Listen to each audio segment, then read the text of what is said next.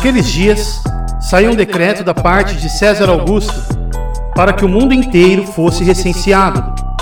Esse primeiro recenseamento foi feito quando Quirino era governador da Síria. Todos iam alistar-se, cada um na sua cidade.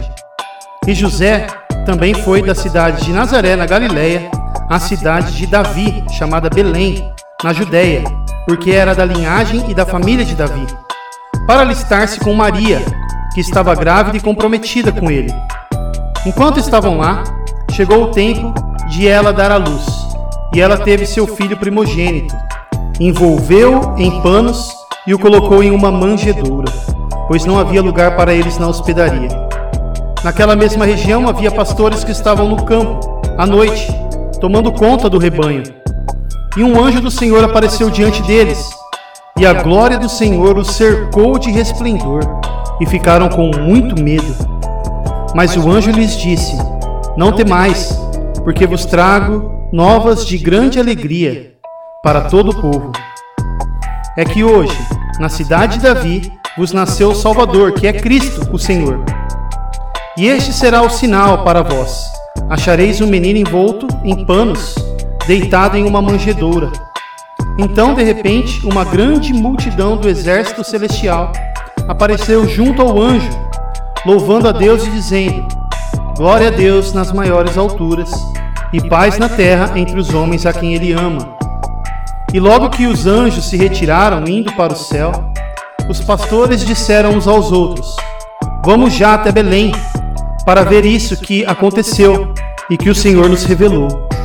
Foram então com toda a pressa e acharam Maria e José e o menino deitado na manjedoura. E vendo, contaram a todos o que lhes havia sido dito sobre o menino. E todos os que ouviam os pastores ficavam muito admirados. Maria, porém, guardava todas essas palavras, meditando sobre elas no coração. E os pastores voltaram glorificando e louvando a Deus por tudo o que tinham visto e ouvido, como lhes fora anunciado. Algum ouvinte se lembra sobre o nascimento do filho do príncipe William da Inglaterra? A televisão falou muito a respeito disso.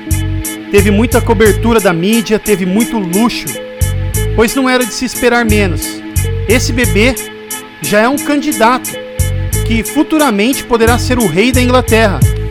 Aos olhos humanos, isso pode ser algo como: Uau! Agora, vocês querem saber algo que realmente tem um peso tremendo de glória? Jesus Cristo, o Filho do Deus vivo. Nós acabamos de ler sobre o nascimento do Rei da Glória. Brevemente vamos passar pelo texto meditando nele.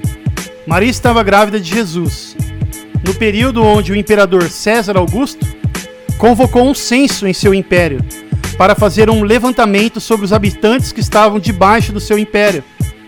E José, pai adotivo de Jesus, Digo adotivo, pois Jesus foi gerado miraculosamente pelo Espírito Santo. José, ele obedeceu às autoridades como um bom cidadão. Ele saiu do seu povoado, Nazaré, região da Galileia, e foi junto com Maria para Belém, cidade onde ele havia nascido, região da Judéia. Estando eles em Belém, aconteceu de completar-se os dias, ou seja, chegou o momento em que a bolsa rompeu, o momento dela dar à luz, na plenitude do tempo.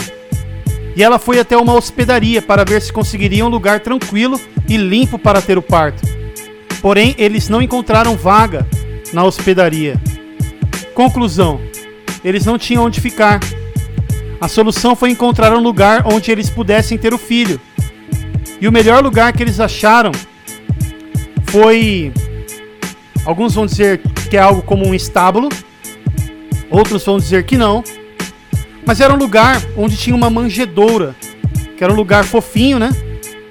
Onde se colocava o alimento para as vacas, cavalos, uma espécie de tabuleiro onde se deposita o alimento para os animais. E foi nesse lugar, possivelmente cheio de moscas, possivelmente fedendo excrementos de animais, que Maria teve um filho. E o colocou deitado na manjedoura, sobre o feno, foi nesse lugar onde nasceu o Rei da Glória. Só lembrando que Jesus é Deus que se fez carne. assumiu a forma humana para ser o nosso representante, o nosso Salvador. Ele veio até nós em humildade, ele se humilhou por nós. Veio em estado de humilhação na forma de servo. Como vai dizer o apóstolo Paulo em Filipenses, capítulo 2: Tenham entre vocês o mesmo modo de pensar de Cristo Jesus, que, mesmo existindo na forma de Deus, não considerou ser igual a Deus algo que deveria ser retido a qualquer custo. Pelo contrário, ele se esvaziou, assumindo a forma de servo, tornando-se semelhante aos seres humanos então Jesus ele se esvaziou, a nós, ele como se ele tivesse colocado também um véu sobre a sua glória. Mas o interessante é que nas escrituras nós vemos que há sempre umas erupções de glória, como se um véu que não fosse opaco não conseguisse conter toda a glória do Senhor. Isso também nos faz lembrar de que o finito não pode conter o infinito. Havia naquela mesma região pastores que viviam nos campos e guardavam o seu rebanho durante as vigílias da noite. E um anjo do Senhor desceu onde eles estavam, e a glória do Senhor brilhou ao redor deles, e ficaram tomados de grande temor. E eles receberam graça da parte de Deus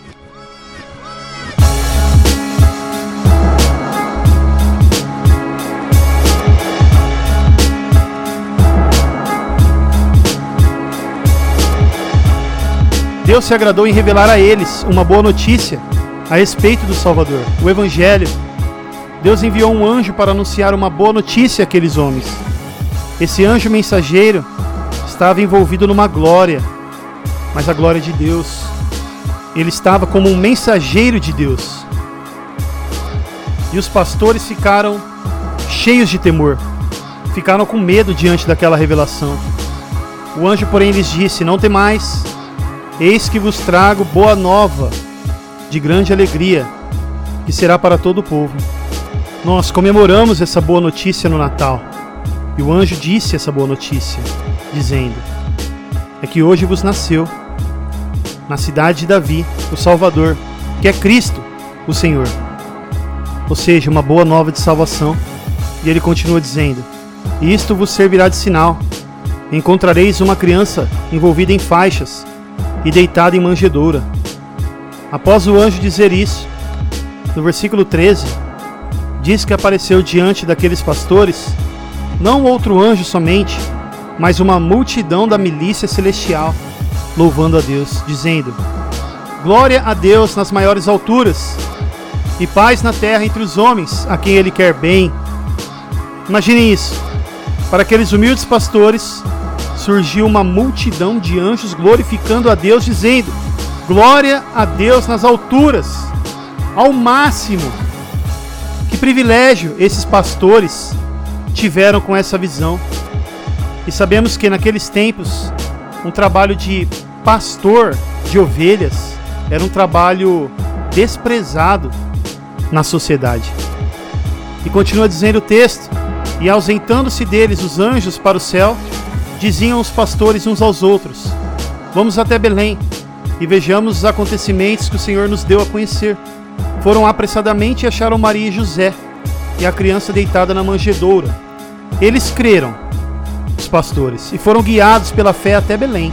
E lá eles encontraram o bebê Jesus, deitado numa manjedoura com seus pais Maria e José. E os pastores contaram a eles tudo o que eles ouviram dos mensageiros celestiais de Deus a respeito do menino. Tudo sobre aquele bebezinho, o qual o anjo chamou de Senhor e Salvador.